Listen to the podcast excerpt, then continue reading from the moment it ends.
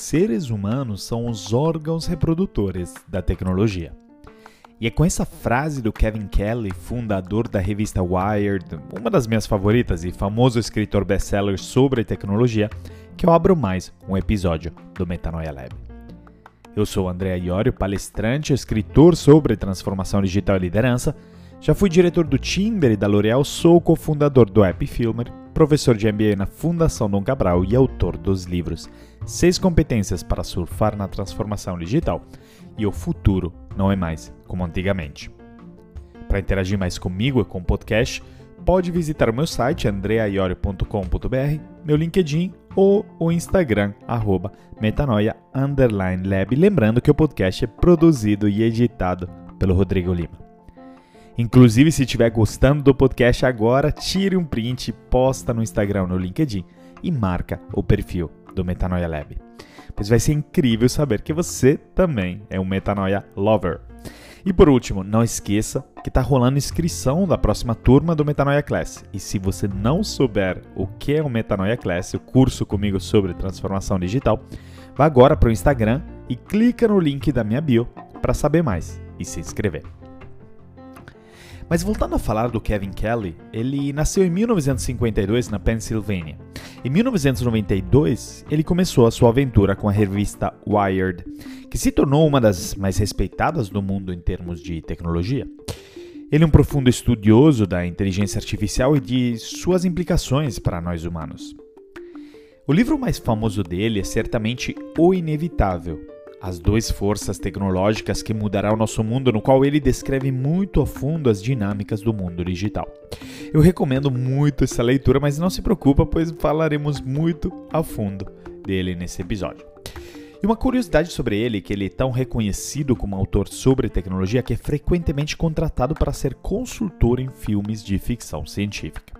O mais notável foi o Minority Report, o filme com Tom Cruise, onde o Kevin Kelly foi contratado pelo Steven Spielberg como consultor para ajudar a desenhar o mundo que estaria por vir. Admitamos hoje que, para quem olhou para o filme, assim como eu, nós vemos muitas incongruências, mas que certamente várias outras coisas já, né, de fato ele acertou, nos não podemos negar. E bom, já falamos que o Kevin é um grande estudoso da inteligência artificial. Ele fala muito de uma força que nasceu com a inteligência artificial, que ele chama de cognificação. E o que é isso e como funciona? O Kevin Kelly nos explica isso na próxima frase. Ouça só.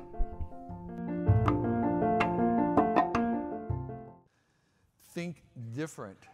that is the value of AI. It's not that it's smarter than human, it's the fact that it can be very, very intelligent and think differently than humans. The other thing about AI is that by and large, it's going to become a service. It's going to be generated in a generating plant far away from you and sent over the wires to wherever you want it, just like electricity. So, 100 years ago, there was a lot of people who got very excited by electricity, and many businesses started where they would take X something, a pump, a washing machine, a mixer, and they would electrify it. And there was a great business made in electrifying, and none of them were making the electricity. They were just getting the electricity off the grid, and they were electrifying their businesses. And the electricity flowed from the grid from a source. It was utility, a commodity. That's going to happen with AI very soon. You won't have to make your AI, you will purchase it, as much IQ as you want, and it will flow in the same direction that electricity flows from the grid into wherever you want it. And so um, it becomes something like a commodity. Pensar diferente. Esse é o valor da inteligência artificial.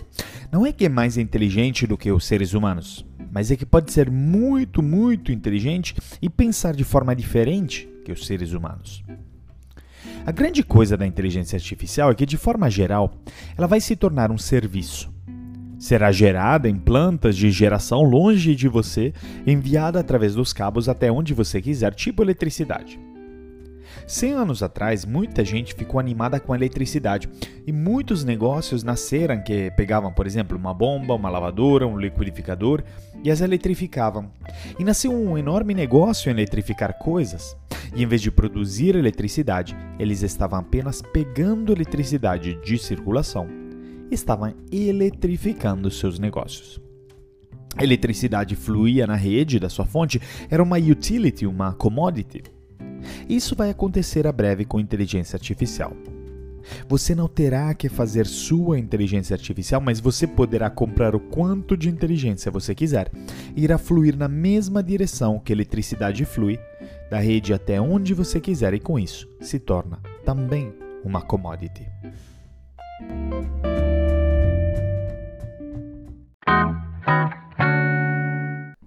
A inteligência artificial é a nova eletricidade. Pois quem já ouviu essa frase? Pois tenho certeza que você já ouviu. Pois ela foi popularizada pelo Andrew Yang, de Stanford, com um artigo sobre com esse título que ele publicou em 2017 e que viralizou. E o Andrew, que é o Chief Scientist na Baidu, o gigante chinês, que é meio que é o equivalente do Google da China, pois é, cresceu com motor de busca, né? mas hoje virou uma holding incrível, gigantesca. E o Andrew também é cofundador do Coursera, né? Quem já fez curso aí. E ele disse que a eletricidade mudou a forma com que o mundo funcionava. Né? Isso derrubou o transporte, a manufatura, a agricultura, a saúde, e a inteligência artificial está preparada para ter um pacto semelhante. Afinal, tecnologia da informação, pesquisas na web e publicidade já estão sendo alimentadas pela inteligência artificial. E afinal, ela decide se somos aprovados por um empréstimo bancário nos ajuda a pedir uma pizza e estimar nosso tempo de espera. E ainda diz ao motorista onde a entregar. E outras áreas né, que estão preparadas para o impacto da inteligência artificial. Fintech, logística, saúde, segurança e transporte estão sob uma disrupção absurda. Sendo, sendo, segundo ele, assim como a eletricidade transformou quase tudo há 100 anos, hoje ele tem dificuldade até em pensar em uma indústria que não acha que a inteligência artificial transformará nos próximos anos. E olha como é interessante que o Kevin Kelly tenha resgatado essa comparação com a eletricidade, mas de uma forma diferente. Ou seja, na forma como a indústria se comportará. Porque para mim lembra muito da revolução da computação em nuvem, do cloud computing, mas obviamente muito maior. Onde você hoje não precisa ter servidores, mas pode simplesmente se plugar para ter poder computacional na nuvem, comprando ela de gigantes como Amazon, Microsoft, IBM ou Google. Ou seja, concordamos que vai ser uma enorme revolução ao ponto que novos empregos e cargos nas organizações estão surgindo. Pois você já ouviu falar do Chief Cognitive Officer? Pois bem, mesmo que agora o Chief Digital Officer esteja na moda, o Chief Cognitive Officer é mais um que irá sentar na diretoria de todas as grandes empresas daqui a alguns anos. Pode acreditar. E o que faz um Chief Cognitive Officer? A verdade é que, mesmo que ainda não se saiba muito bem e que eu tenha me deparado com o termo apenas recentemente, ao falar com Francesco Rulli, um amigo meu italiano que também é meu mentor, diria, na área de inteligência artificial, pois ele tem uma empresa de AI chamada Querlo, poderíamos dizer que quem cuida de toda a informação, né, o Chief Cognitive Officer, toda a informação e conhecimento dentro da empresa para alimentar, entre aspas, pessoas e máquinas. E deixa, então, né, você deve estar se perguntando, o que é isso? André, não entendi nada. Então deixa eu explicar melhor. Hoje, afinal, existem formas de gerir dados de forma centralizada nas organizações, mas não necessariamente de gerir informação e conhecimento, até porque dados e informação não são a mesma coisa. Pense bem, em multinacionais, aqui no Brasil você pode lançar um projeto do zero, onde porém existe já um monte de informação existente dentro da organização, pois sei lá, na China nos Estados Unidos eles já fizeram tudo isso, mas ela não está documentada nem compartilhada. E sabe por quê? Primeiro, porque ela está na cabeça de quem fez, e a menos que você não pedir explicitamente, essa pessoa, primeiramente, não vai te passar o conhecimento. E segundo, não vai saber necessariamente passá-la da melhor forma. Às vezes por barreiras de idioma e coisas do tipo. E pense agora no papel da inteligência artificial. Que vai ter um papel semelhante à eletricidade, seguindo a metáfora de antes. Ela vai conseguir fazer fluir essa informação muito melhor, mas apenas se ela souber da informação. E você deve pensar: nossa, significa que cada coisa que eu produzo eu tenho que compartilhar com os outros? Isso vai me dar um trabalho do caramba. Mas não é. É a inteligência artificial que cuida disso. E é do Chief Cognitive Officer a responsabilidade de desenhar este fluxo. Até porque a inteligência artificial pode funcionar como um crawler, né? armazenando e categorizando todo o seu conteúdo. Tudo que você cria, produz, anota no computador, e ao mesmo tempo imagine tendo um chatbot disponível o tempo todo no seu desktop que funciona como um motor de busca da empresa, vai lá. Onde você pergunta coisas, insere conteúdo e acaba gerando esse conhecimento que é fundamental para a organização como um todo. E ao mesmo tempo, esse chatbot te devolve o conhecimento que você precisa. Isso é um pouco como o Querlo, a empresa do Francesco Rulli, funciona e praticamente faz com que a informação na empresa vira e flua como a eletricidade. Esse, porém, não é um conceito novo. Empresas extremamente inovadoras como a 3M são muito focadas em knowledge management, né, em gestão de informação e conhecimento, e é justamente a transferência de informações compartilhada que faz elas serem mais inovadoras. Mas dando um passo atrás e contextualizando a fala do Kevin Kelly, ela é apenas uma parte pequena de uma palestra que ele deu sobre o livro dele chamado Inevitável, né, que eu falei no começo. Eu adoro esse livro. Me inspirou muito no meu trabalho e até hoje, de vez em quando, leio ele novamente. E quais são essas 12 forças que estão mudando o nosso mundo? Então vamos na ordem. Primeiro, tornar-se, que fala da mudança exponencial. Segundo, cognificar, que é justamente o ponto que conversamos. Transformar dados em informações e compartilhar. Terceiro, fluir, que fala da rapidez da mudança. Quarto, visualizar através de novos formatos digitais. Quinto, acessar para falar de acesso em vez do que posse. Sexto, compartilhar falando da sharing economy. Sete, filtrar para necessidade de filtrar informações, tem coisa demais. Oito, remixar para falar das infinitas possibilidades de combinar itens. Nove, interagir, além de novos formatos virtuais. 10. Rastrear para falar dos desafios da privacidade, 11. Questionar para falar da importância do pensamento crítico e 12. Começar para falar do recomeço que precisamos nesse momento da história.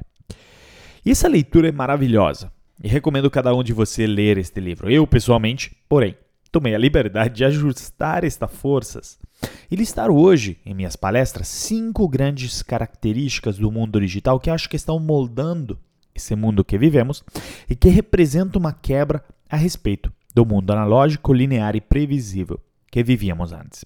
Quais são elas? Primeiro, interconectividade e efeitos de rede. Estamos, afinal, em um mundo de infinitas variáveis e correlações ocultas, onde a equação se A, então B, já não funciona mais da forma esperada porque tem inúmeros fatores em jogo. Segundo, real time. Tudo acontece em tempo real, pois a rapidez do digital é instantânea e, ao mesmo tempo, a expectativa do cliente é de uma gratificação instantânea. Por isso, precisamos acelerar nossa tomada de decisão e execução. Terceiro, Big Data. Cada interação é metrificada e metrificável.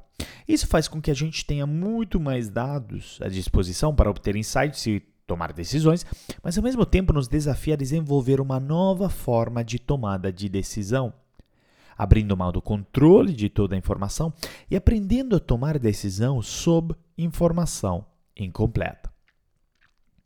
Quarto, exponencialidade, que diz que pelas leis do digital, como a lei do Moore e a Law of Accelerating Returns do Ray Kurzweil, o crescimento exponencial e a implicação disso é que o mundo nos apresenta novidade a cada vez mais rápido e por isso precisamos aprender a desaprender e reaprender.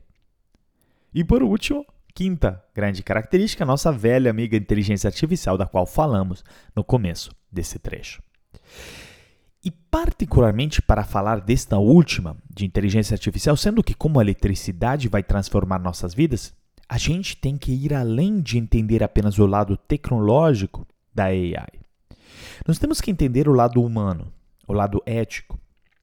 E essa é uma bandeira que eu levanto desde o começo da transformação digital minhas palestras e meu trabalho circula em torno disso. E sendo que é da inteligência artificial a próxima grande revolução, temos que nos atentarmos a estes problemas éticos. Falamos de alguns deles nos episódios do Yuval Harari e do Elon Musk, mas de forma geral, o lugar onde sempre vou para ler e refletir sobre esses temas é o site de filosofia do MIT, na página Ethics and AI. Eu recomendo demais, vai lá agora. Afinal, são três as grandes áreas de preocupação ética sobre a inteligência artificial. Primeiro, privacidade. Segundo, discriminação. E talvez, terceiro, a mais importante e complexa, que é o papel do julgamento humano. Ou seja, pense bem: que molda a forma como a inteligência artificial pensa? Ou como disse o Elon Musk na famosérrima entrevista com Joe Rogan, a inteligência artificial é um reflexo do nosso cérebro límbico. Como que, por exemplo, fazer com que as pessoas não criem inteligências artificiais más? Tem pessoas más. E elas podem usar a inteligência artificial para ameaçar outras, para atrapalhar outras. Eu acho que essa é uma das perguntas mais importantes da era em que vivemos. E quando falamos em inteligência artificial, temos que lembrar que ela também desafia muito o nosso perfil profissional, pois máquinas são mais eficientes do que seres humanos. Será que então temos que competir com elas em termos de produtividade ou será que temos que desenvolver um novo perfil e paradigma profissional? Bom, o Kevin Kelly nos diz que com certeza isso tudo passa por termos um novo perfil profissional, um novo jeito de entendermos nossas trajetórias, mesmo que nos sentimos perdidos. E é disso que ele nos fala no próximo trecho. Ouça só. I think efficiencies for robots, efficiencies for the, the AIs and the, and the, robots and machines. And, and, and I really think that people should, should be inefficient, deliberately, productively inefficient, playing around, trying stuff, mastering some video game that takes 50 hours just because it's fun. I think that's where the, the new ideas will come. That's where the, the, the new direction. So, so there, there, there, is, there is a sense in which I really value that kind of um, goofing off, playing, trying, hobbies, um, exploring just because you can. Um, and if you read the biographies of anybody who's successful, they all have that period of time in their lives when they were lost, didn't know it. So, so I embrace that sense of being lost. I love that. And I really think that people don't take the time to do that. And I want to put it in the context of innovation. So you've talked really powerfully about this. What's the secret to innovation, and how does play and getting lost and taking chances and failing all feed into that? Yeah. So, so, so the um, the first thing I would say about innovation, this is respect to my current interest in artificial intelligence and what we'll do as humans when we have lots of AI. Um, the all the processes that we most value, like being creative or exploring, art, even human, human relationships are all inherently inefficient. Um, you can't be a scientist that's 100% efficient. If you're a scientist, 100% efficiency, that means you're discovering nothing new. You're not making any experiments that fail. It's through that failure that we learn.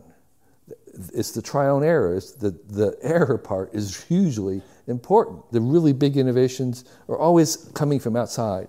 And so that sense of kind of like what I want to call, uh, nurturing the edges, trying to be at the edge of things, which again is not the natural inclination if you want success. You want to be at the center, you want to be where it's happening, you want to be in the, the room where it happens.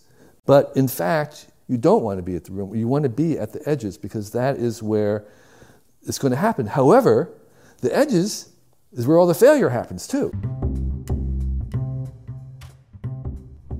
Eficiência é para robôs. Eficiência é para as inteligências artificiais, os robôs e as máquinas.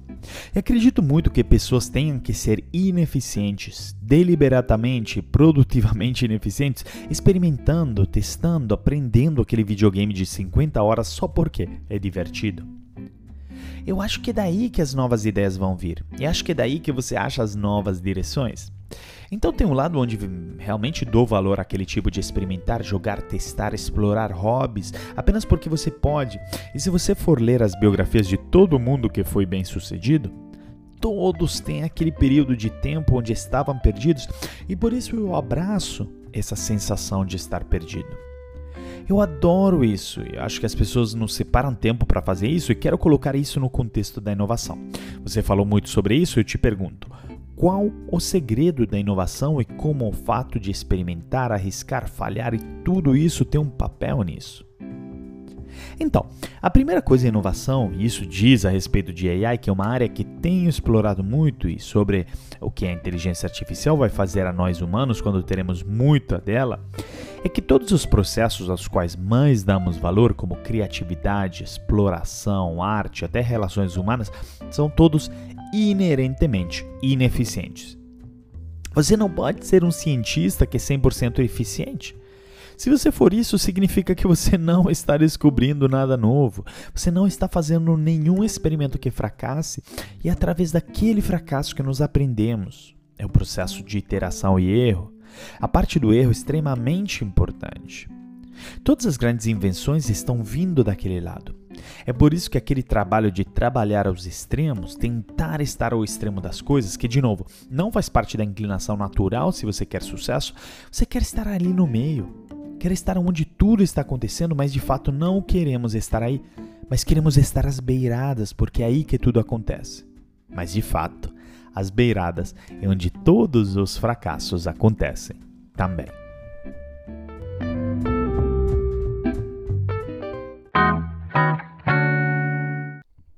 No fim do ano passado, eu tomei a decisão radical de deixar o cargo estável em uma multinacional como a L'Oréal para me dedicar 100% ao meu negócio de palestras. Eu já vinha um tempo me sentindo meio perdido né, na carreira e na vida, sendo que apenas um ano antes eu tinha deixado o Tinder, após cinco anos, estava ainda me adaptando ao mundo corporativo. Ao mesmo tempo, eu estava crescendo o negócio do Filmer, um app de edição de vídeo no qual eu investi, estava me dedicando também a ele no meio disso tudo.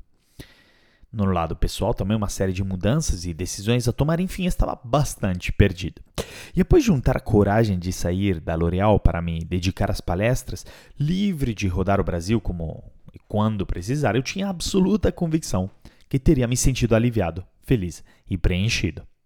Como se eu tivesse encontrado meu caminho, finalmente. Só que não.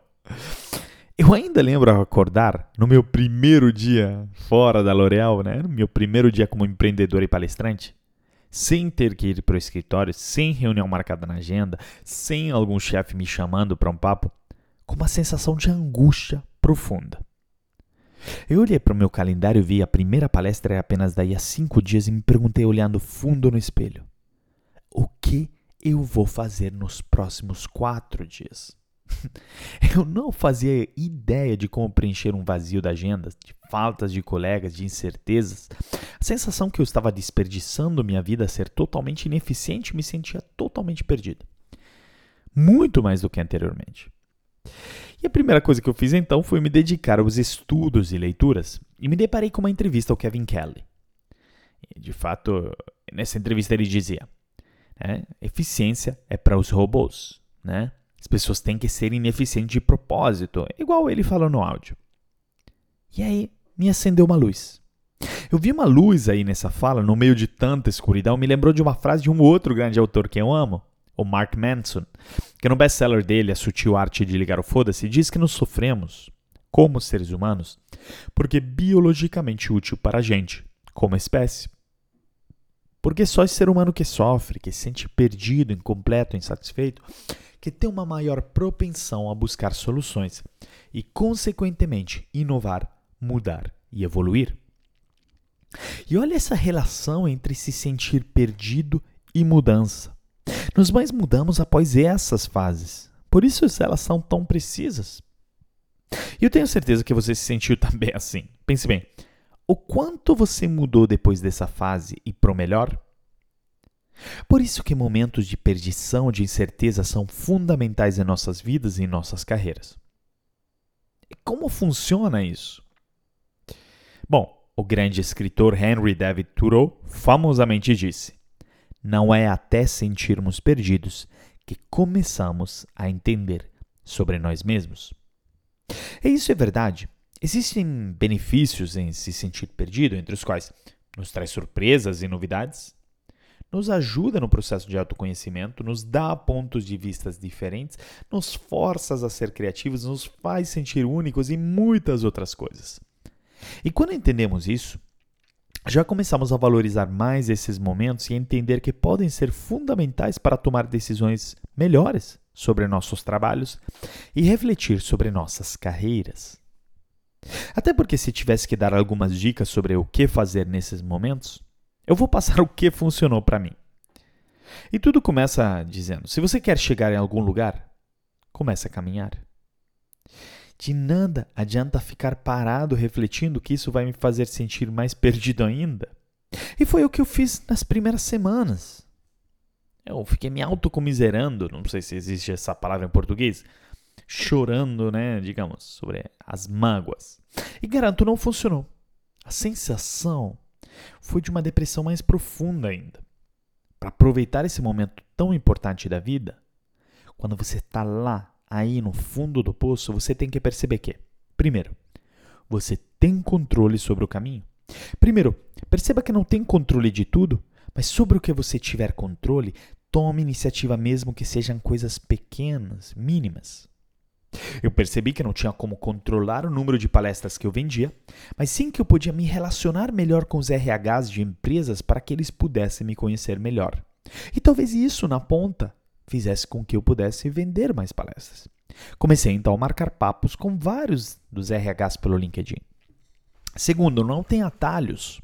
Uma coisa que precisamos desenvolver nessas fases é paciência. Você não vai estar topo de um dia para o outro, você não vai mudar a sua carreira de um dia para o outro, mas pode mover os passos para chegar lá já, a partir de hoje. E entendi eu, no meu caso, que para ser uma referência em transformação digital, ia demorar um ano no mínimo, e fiz um passo a cada vez. Por exemplo, publicando um artigo por semana sobre transformação digital, indexando ele no SEO. E hoje, quando você vai no Google e busca palestrante transformação digital, olha só quem surge como primeiro. Isso foi o resultado de muitos passos dados ao longo dos últimos dois anos.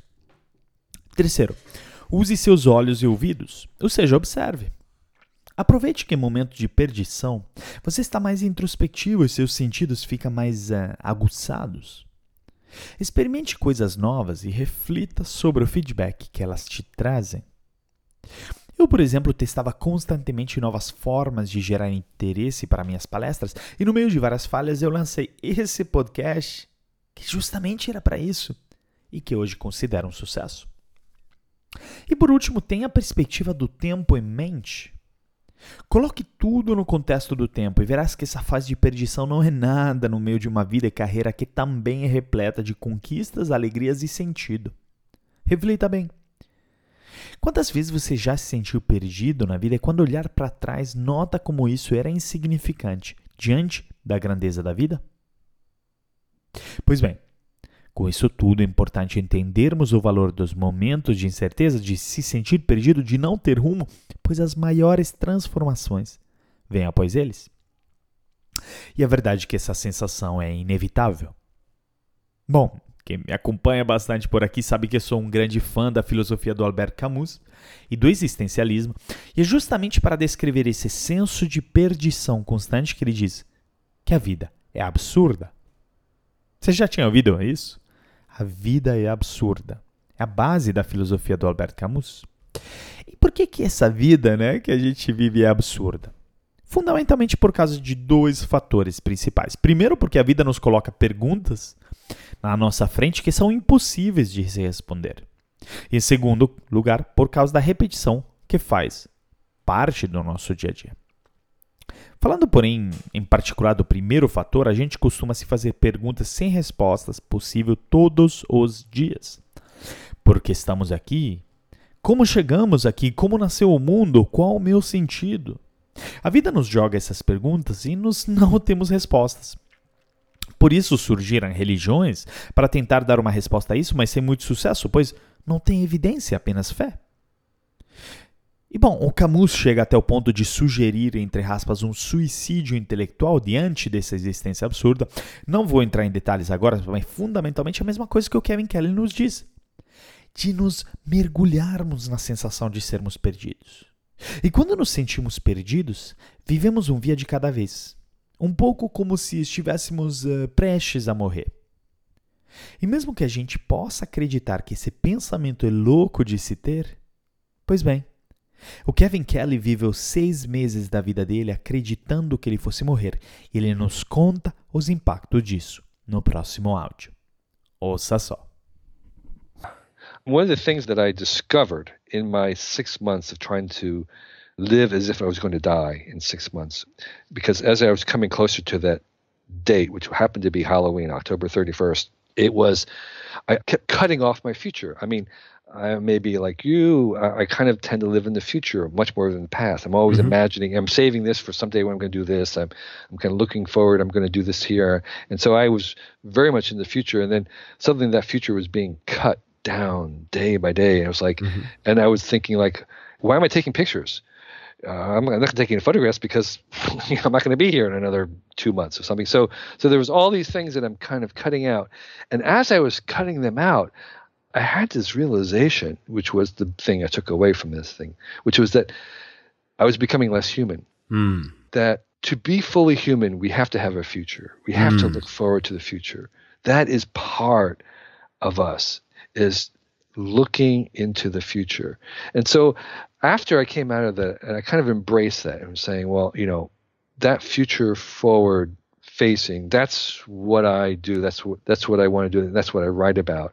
And in thinking about the future one of the things that it's very hard because the paradox about the future is that um, there are lots of impossible things that happen all the time. Mm-hmm. And if someone from the 100 years from now would come back and tell us things, there's a lot of stuff we're just not going to believe. It's just like that's just that's crazy. Just like if we went back 100 years and told them what was going on now, they would say, you know, that's just not going to happen. I mean, we could even go back 20 years. I could go back 20 years and say we're going to have like you know Google Street views of all the cities of the world, and we're going to have you know encyclopedia that's for free that's edited by anybody. You know, it's like they would say you know there's no way, and I say oh, it's, oh and I would tell them you know most of it's for free, mm-hmm. and they were saying there's no economic model in the world that would allow for that, and there isn't. Mm-hmm. But here it is. So the dilemma is is that any true forecast about the future is going to be dismissed. Mm-hmm any future that is believable now is going to be wrong. Mm-hmm. and so you're stuck in this thing of like, if people believe it is wrong, if they don't believe it, you know, where does it get you? You're dismissed. And so there is this very fine line between saying something that is right on the edge of plausibility and at the same time right on the edge of having a chance of being true. Uma das coisas que aprendi nos seis meses que vivi como se eu estivesse por morrer, porque a cada vez que eu chegava mais próximo aquele dia, que era o dia do Halloween, outubro 31, eu continuava cortando meu futuro. Ou seja, eu sou como você, tendo a viver mais no futuro mais do que no passado. Estou constantemente pensando no futuro, esperando por coisas, e de repente aquele futuro estava sendo cortado dia a dia. E pensava então: por que estou tirando fotos? E não estava tirando fotos porque pensava que eu não estaria ali nos próximos dois meses, então tinha todas essas coisas que eu estava cortando, deixando de fazer. Enquanto eu estava cortando todas essas coisas, eu cheguei à conclusão que eu estava me tornando menos humano. Que para ser plenamente humanos, temos que ter um futuro, temos que ansiar o futuro. Isso é parte da gente, olhar para o futuro, e então comecei a abraçar disso me dizendo que aquela coisa de olhar para o futuro é o que eu faço, é sobre o que eu escrevo. E pensando sobre o futuro, uma das coisas que penso, e é difícil porque existe um paradoxo sobre o futuro, ou seja, que tem coisas impossíveis acontecendo o tempo todo. Bom, se alguém de 100 anos atrás chegasse aos dias de hoje, ele teria muitas coisas que ele não poderia acreditar. Assim como se a gente fosse 100 anos atrás e lhe contássemos as coisas que estão acontecendo agora, eles diriam que é impossível.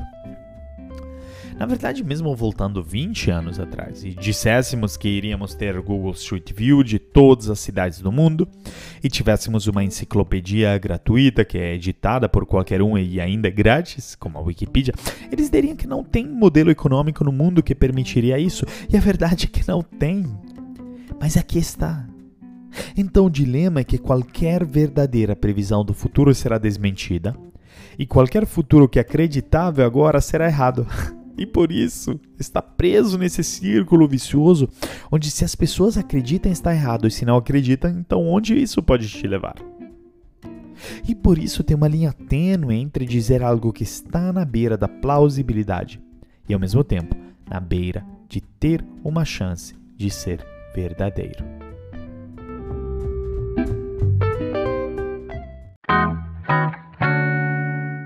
Tenho que começar contando um episódio que, é, olhando agora, foi muito engraçado, mas que na hora não foi nem tanto assim. Bom, você já sabe, se acompanha o podcast, que eu gosto muito de budismo zen. E recentemente fui para um templo zen aqui no Rio de Janeiro chamado Eninji para meditar com minha namorada. Escolhi um dia e horário de principiantes até porque ela não tinha muita experiência com isso, só que chegamos um pouco atrasados e pulamos direto para a prática de meditação inicial. Quando acabou, depois de uns 20 minutos, a líder da sala me falou: Olha, a gente mudou a programação hoje porque não ouviu nenhum iniciante chegar e vai ser mais avançado hoje. Vocês chegaram atrasados e queria avisar vocês. E eu falei sem problemas. Mas ela me falou: Porque eu tenho que te avisar antes de você ficar, pois hoje vamos fazer uma dinâmica bem específica e desafiadora. Eu fiquei meio receioso nessa hora, pois não entendia o que pudesse ser. Aí lhe perguntei: e ela me falou: Olha, hoje nós vamos simular nossa morte. Você quer ficar mesmo? e admito que fiquei tão assustado que falei que não íamos conseguir participar, não. E fomos embora. E depois disso, eu fiquei refletindo muito tempo por que alguém gostaria de simular a própria morte. Até me deparar com esse trecho de palestra do Kevin Kelly, que de fato demonstra como isso pode servir para entender coisas bem importantes. Vamos lá. Quem lembra do episódio do Bruce Lee? É o final da frase que ele pronuncia em Long Street. Eu vou repetir ela aqui. Como todo mundo, você procura aprender como vencer, mas nunca como perder. Como aceitar a derrota. Aprender a morrer é se libertar da morte. Então, quando amanhã chegar, você precisa se livrar da sua mente ambiciosa e aprender a arte da morte. Aprender a arte da morte, André, isso inclusive soa bem contraditório, né, Bruce? Porque deve estar tá pensando. Mas na realidade não é tão paradoxal, não. O que aprender a arte da morte, de onde isso veio? Sobre o segundo trecho da frase, logo conectei com o código do samurai. Pois quem já leu o livro Hakaguri, livro escrito por Yamamoto Tsunetomo, samurai japonês nascido em 1659, que é um compilado dos tradicionais códigos guerreiros dos samurais, é o Bushido. Você já percebeu, até agora que sou um fanático da cultura oriental, né? Eu li quando eu era adolescente. E bom, o Hakaguri no Código do Samurai se fala muito da morte. A frase mais famosa da obra é: O caminho do guerreiro é achada na morte. E se chega até a dizer de manter em mente a morte a toda hora. E o livro explica a ideia atrás da necessidade dessa contemplação constante, ou seja, que se você se dá conta que a vida que você tem hoje não tem a certeza do amanhã, você tem a sensação de que tudo acontece pela última vez. Assim, você não pode deixar de ser extremamente atento ao que acontece ao seu redor. O Ben Horowitz, mítico investidor do Vale do Silício e cofundador do venture capital Andreessen Horowitz, e ao meu ver um dos maiores autores sobre liderança e protagonista de um episódio do Metanoia, explica bem esse conceito no mundo corporativo nos livros dele The Hard Truth About Hard Things and What You Do Is Who You Are. É, particularmente o primeiro, é, ele fala que a maior ameaça à liderança e cultura de uma empresa é, é obviamente um momento de crise. Quando você está sendo esmagado pela competição, está próximo da falência, problemas de cash flow, enfrenta uma crise imprevisível que não te permite produzir como né, normalmente, como você então pode focar nas suas tarefas se pode ser morto em qualquer momento? E a resposta do Ben Horowitz é: eles não podem te matar se você já é morto. Ou seja, se você já aceitou o pior dos cenários, você não tem nada a perder. É isso que ele quer dizer. Seu custo de oportunidade está próximo ao zero. Quem lembra do custo de oportunidade no episódio do Tim Ferriss e o significado dele? Está aqui a luz da esperança. É nesse momento que você tem que se tornar um líder de guerra e não ser mais um líder de paz, resgatando o outro conceito do Ben Horowitz. Pois enquanto o último foca nas coisas boas, o líder de guerra enfrenta as coisas ruins de cara, as difíceis. E óbvio, se sentir próximo da morte nos tira também todos os sonhos, e isso é duríssimo para um ser humano. Essa pandemia fez um pouco disso, eu senti na pele. E você? Pois uma coisa importante: o Covid além de vidas, também roubou nossos sonhos. Pois é, você não tem essa sensação também? Nessa semana, que praticamente marca uma, quase oito semanas de quarentena, o fatalismo dominou muitas pessoas perto de mim confesso, me dominou também. Foi uma semana dura. E voltou FOMO Fear of Missing Out vemos o resto do mundo né, levantando a cortina do lockdown. Na realidade, agora a Europa está inclusive fechando na segunda onda. E por aqui nem chegamos no pico. Óbvio, está reabrindo, mas quando será com a gente? E como sonhar sem saber como é realizar esses tais de sonhos? De novo, voltamos ao tema de controle versus responsabilidade. Nunca tivemos controle de nossos sonhos, mas a maior previsibilidade do mundo passado nos fazia sonhar mais. E agora? O que ficou para a gente? Até porque, como Kevin Kelly diz, quando a gente enxerga a morte chegar, já começa a sentir as coisas perdendo valor. Por que eu deveria tirar uma fotografia se eu não posso olhar para ela depois? Por que eu deveria começar um projeto se não vou conseguir levar ele até o fim ou, lucrar dele?